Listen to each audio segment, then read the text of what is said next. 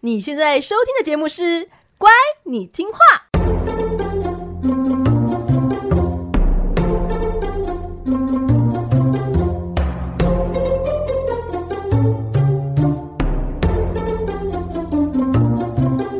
每集介绍一则故事加一幅名画，从故事的关键找出欣赏艺术的线索。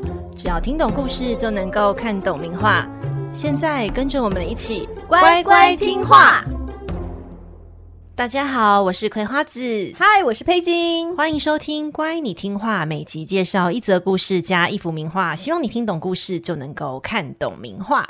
葵花子，我问你哦，嗯，就是因为我这周你知道，就临近要中秋节了，嗯、我这周末要回台中拜访我的公婆，而且我第一次要带小朋友，就是。就下台中，然后两天一夜啊！但其中最让我烦恼不是见公婆啦，嗯、也不是送她什么礼物，而是中间会有一段就是要带小朋友去哪里玩。然后我现在在烦恼说要去美台湾美术馆还是什么科博馆？哎，是科博馆吧？对啊，自然科学博物馆。对对对，自然科学博物馆。就这两个到底哪一个比较适合一岁的小朋友？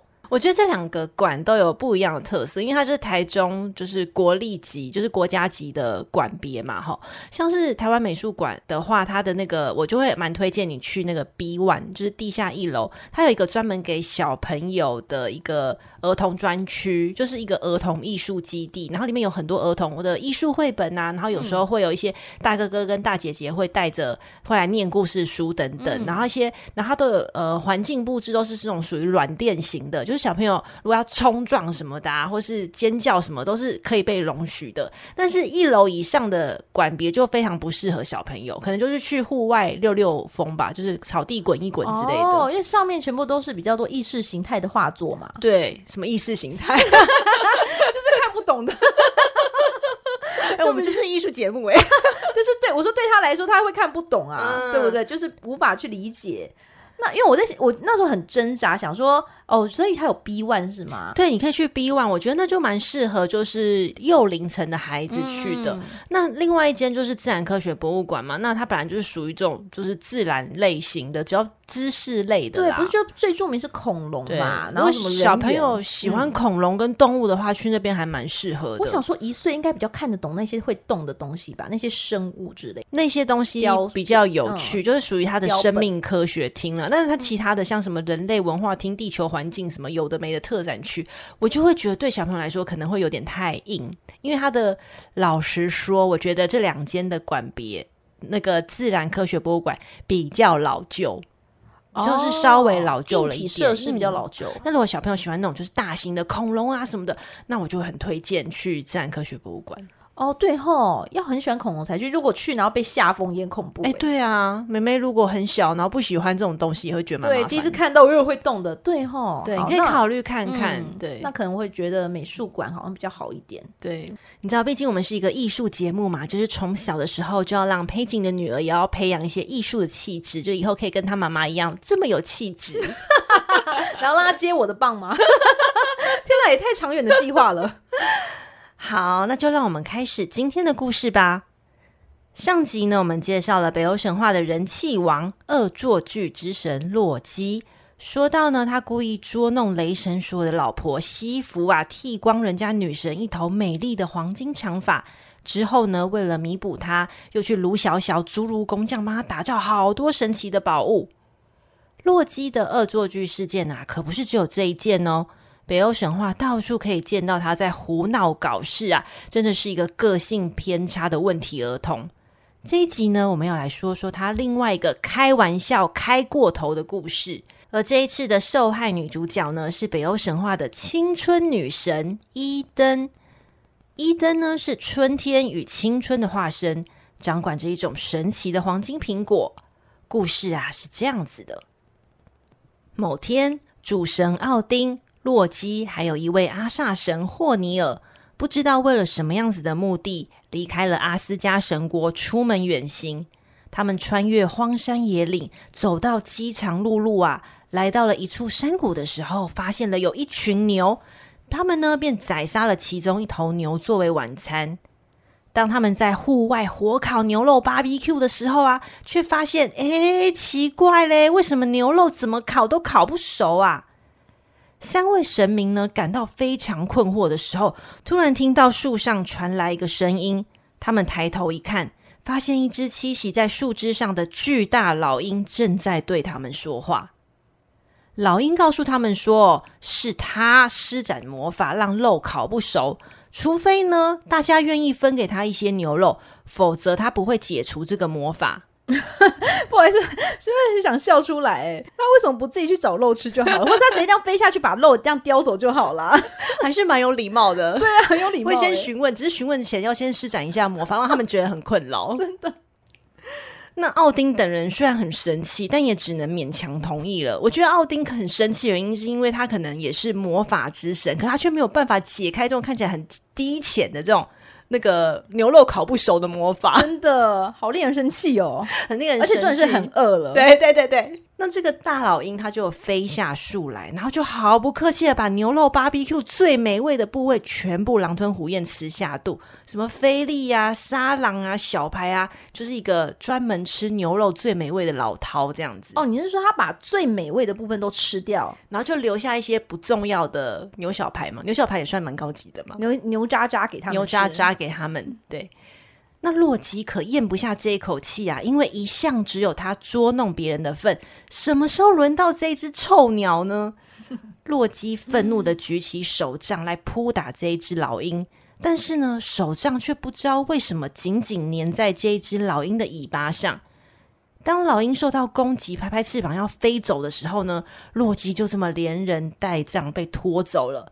那洛基非常的害怕，非常惊慌，他在空中大吼大叫。但是这一只老鹰威胁说：“你如果想要恢复自由身，你就必须要把你们这个伊登女神呐、还有她掌管的黄金苹果拿过来交换。”哇，原来这一只老鹰可不是一般的大鸟啊，它是一个山巨人，叫做夏基变形成的动物，所以它本人是巨人哦。它就是因为不知道为什么，就是想吃肉吧，变成鸟。欸，那我觉得这样就已经一切就合理了。他就是故意要整他们，还故意就化身成老鹰，就说：“哎，我施展了魔法哦，对不对？”哦，尤其是他他他准备好来欺负他们，对对对，故意。毕竟三巨人，巨人族跟神族本来就是世仇嘛，所以这样好像也蛮合理的。对，那洛基呢，就这么毫无义气的就秒答应巨人的条件。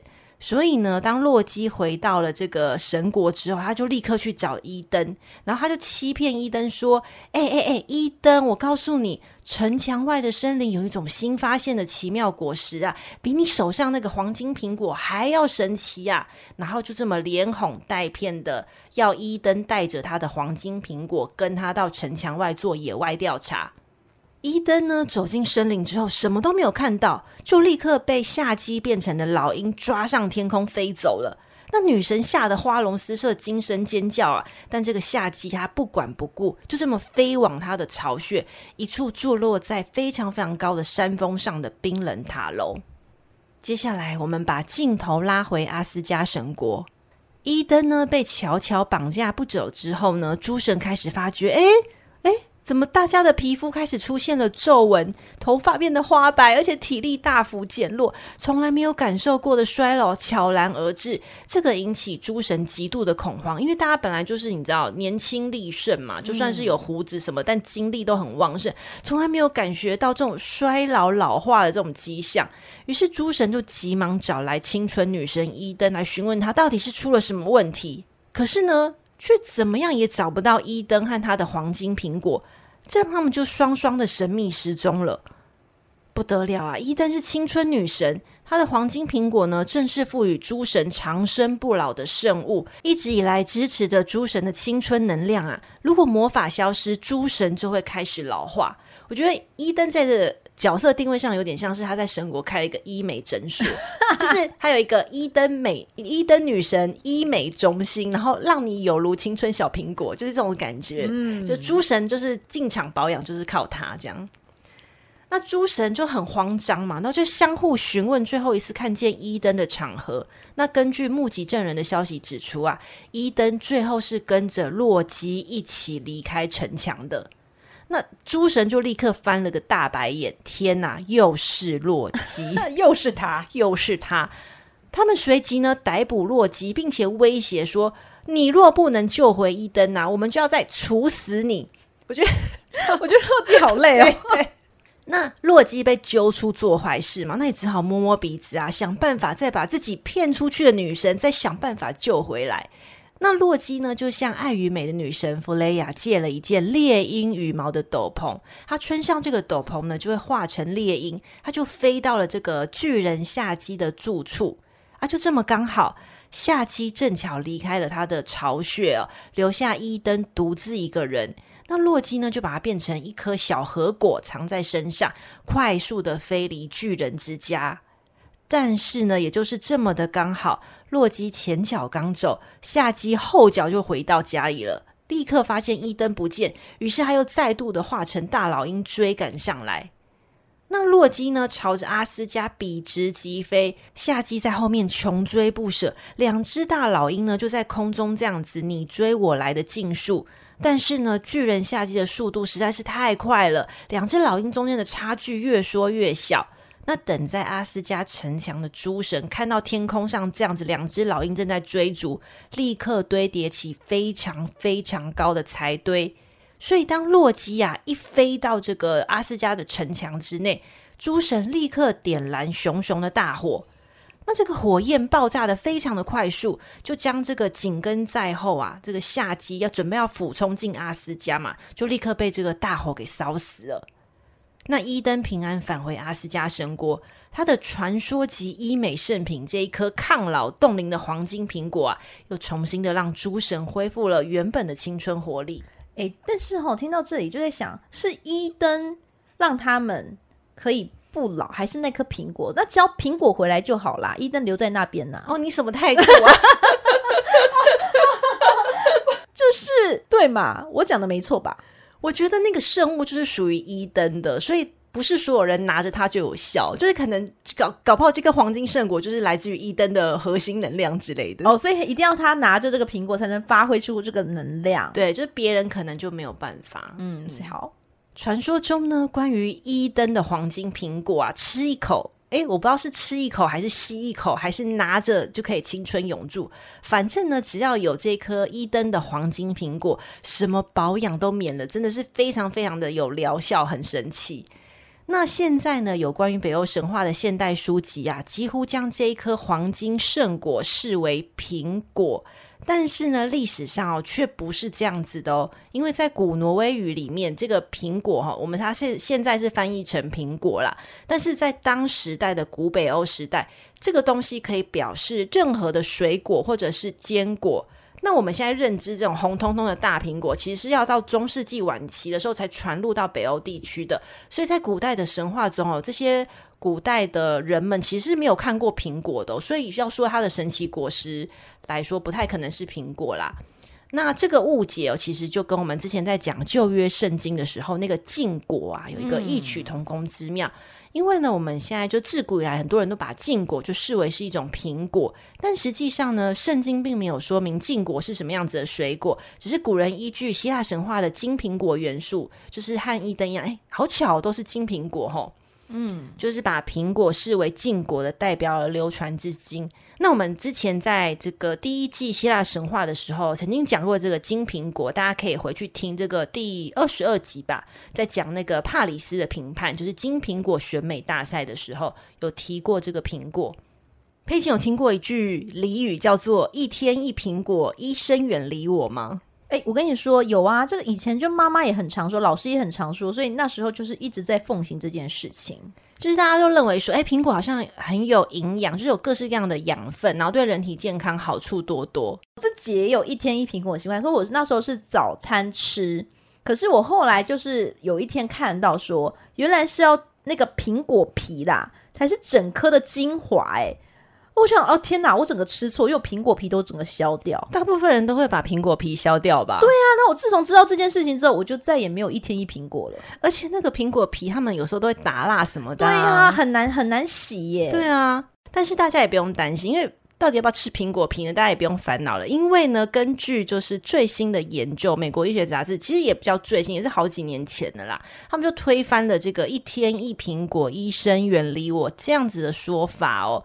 他们指出哦，就是吃苹果这件事情和远离医生其实并没有直接的关联性啦。最多就是你如果有固定在吃苹果的话，你你也许可以少吃点药，但不代表你一定会很健康。嗯，对。那之所以有这种俚语哦，其实正确精准的来说，哈啊，就实验来实验的结果啦，他是说，诶，你如果常吃苹果的人，比起你完全不吃苹果的人，这群就是常吃苹果的人，可能比较注重健康的问题，所以他的用药也会比较谨慎，所以才比较健康。所以就是一天一苹果，医生远离我这一句话，就是不能够就是单从。表面文字的意义，觉得说啊，我每天都吃一颗苹果，我就会很健康。而是要是它其实代表的是一个这句话俚语背后的这个行为动机。就我们这样平日注重健康，其实我觉得有时候就是为了要节日可以大吃大喝。对啊，一年有很多节日可以过诶，例如即将要到来的中秋节烤肉，我超兴奋的，因为我好喜欢吃烤肉，而且但是我又不敢多吃。诶，你你的烤肉是那种烤盘式的，还是非常传统，就是炭火式的？早期好像都会跟家族的人一起做这种碳烤式，但后来你知道，就是家人就四散了，所以你们就是烤盘，就烤盘式的，就有时候还比较克难一点，就是买个腌肉片啊，然后用烤箱烤一烤，嗯、然后包面包这样。因为家里人口真的很少啦，然后爸妈年纪也大了，嗯、也不太能够吃这种腌制的肉类，对，所以大家也吃不多，对，所以就是少量少量的。对，因为像我自己也是那种，你看跟先生，然后小孩现在也不能吃那么多，然后可能跟自己的父母好了。像今年中秋嘛，我也在想说，哎，我到底要怎么订那个肉片啊，等等的，因为我不是七早八早会去菜市场，就是采买新鲜肉片的那一种，他们真的太勤劳了，所以我就是想说，好，那我就上网找一些宅配的好了，我就上网看看看，很多品相我不知道怎么选，你知道太多家了，我就看到哎，有一家胡同烧肉，哎，就是台北很知名的烧肉店呢、啊，对对对，它一号店是在那个台北。东区对，哎，你说你也知道嘛？嗯，他还蛮有名的，但他现在已经开了好几家店，对，他很多分店。那因为我我就是对于他一号店非常非常的印象深刻，而且他在我心中是有一个地位在的。哦，怎么说？烧肉店居然在你心中有地位是怎么样？是因为我之前那时候在那个台北，那时候还年轻，在租房子，我就租在那个东区有一个隔间小套房，当时是做那种就是哎那个制作公司电视台的，所以每天都是大概十一二点或凌晨才回家。可是呢，那个胡同烧肉，他们是晚上凌晨都还有在营业的，十二点都还有在营业的。所以你知道，我这每天回家的时候是非常温暖。那条小巷还可以看到它的招牌，橘红色的，还可以闻到肉香味。嗯，所以可以帮你下一个 slogan，就是胡同烧肉照亮回家的路，就是配景的深夜 slogan。对，然后胡同烧肉青春的肉味，对我来说是青春的肉味。没错，所以那时候我就想说啊，好了，那我就看他有在打广告嘛，然后我就想说，好啊，那我就来试试看，因为好久也没吃了，嗯，然后就想，哎，他竟然有那种套组，哎，还被我找到有一个平台，他竟然主打什么？他那个平台叫做木语，然后他就主打说买越多送越多，快来挑战我们送肉的极限，然后就跟胡同烧肉联名这样，啊、对，我说，哎，真的假的？然后我就点选，然后就买他，我买的是，因为他很多套组，有什么？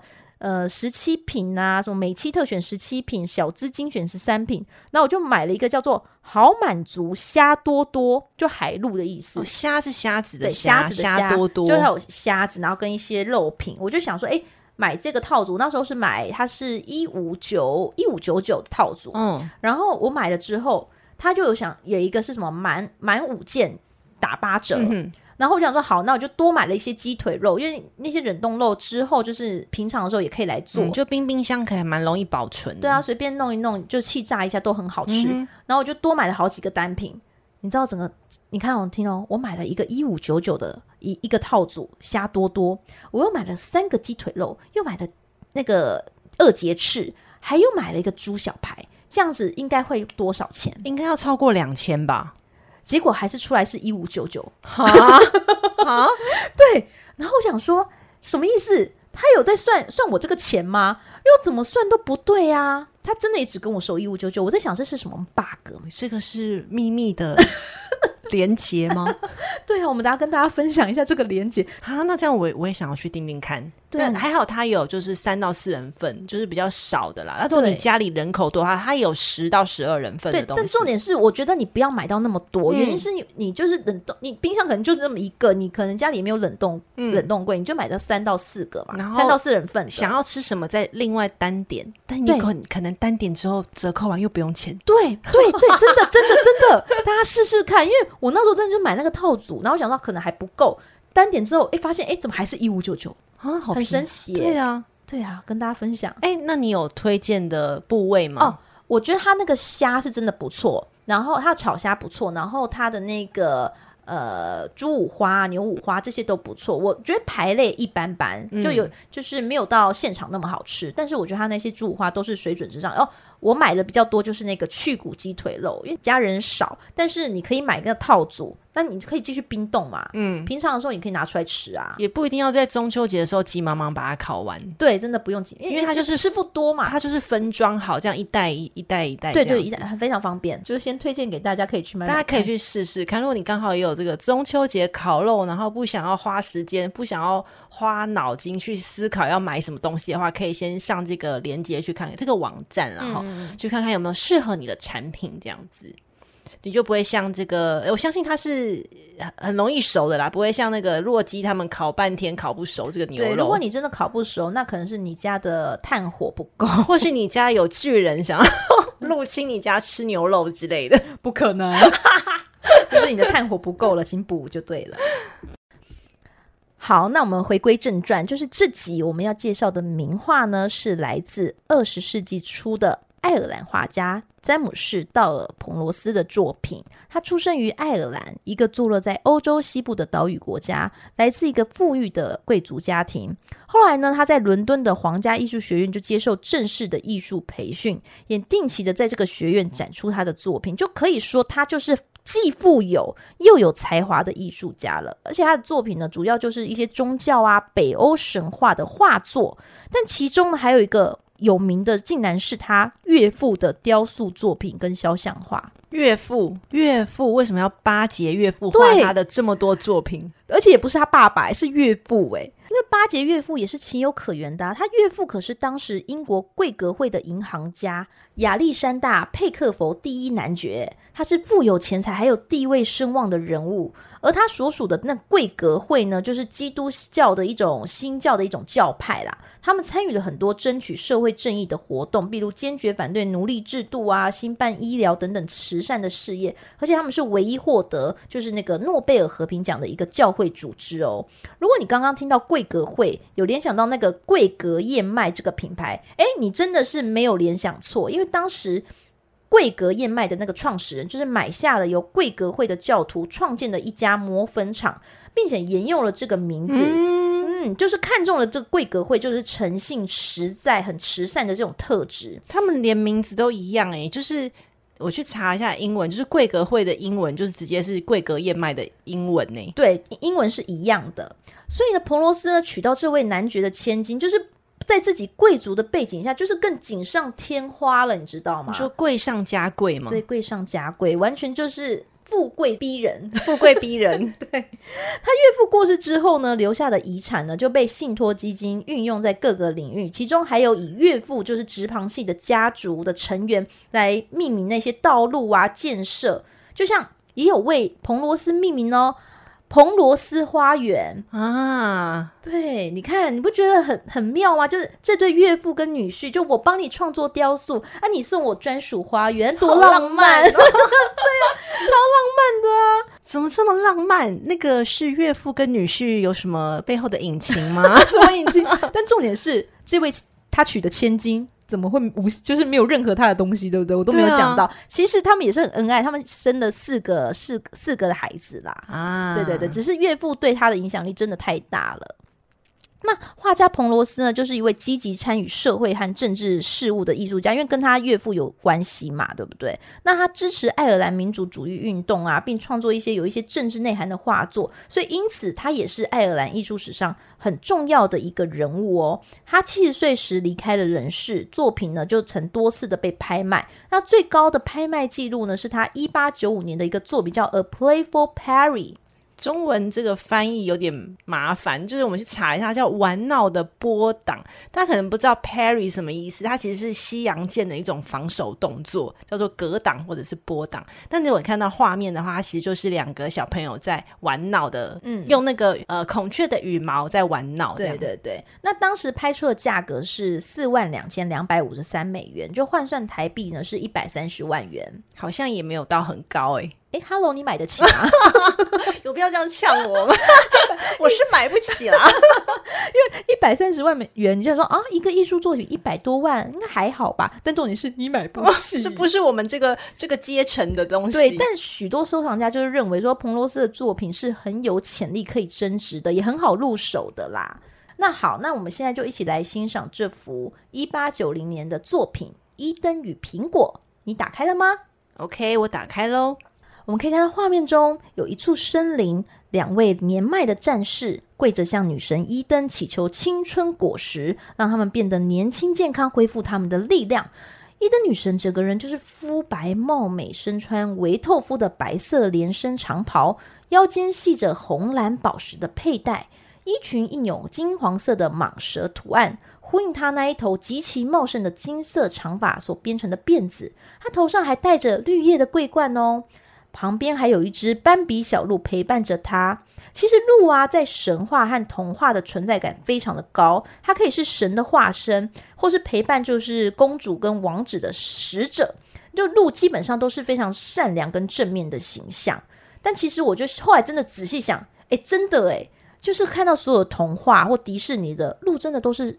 永远是正面的。鹿的话，其实呃，在希腊神话中，它也是一个很圣洁的象征。因为像是阿提米斯，我们的狩猎女神跟月神嘛，她、嗯、同时也是处女神。那她的圣物就是两只母鹿，就是也都是跟鹿有关。所以鹿其实就是真的，就像你说的，它都是善良正面，然后纯洁，有这种很圣女，通常是跟处女有一些关系这样子的感觉。对啊，那我们再来看哦，从女神伊登，她从镶着宝石那个层木箱中拿起的，诶，不是金苹果，而是一颗翠红艳丽的苹果。为什么是红苹果啊？应该就是画家就重新诠释了，对不对？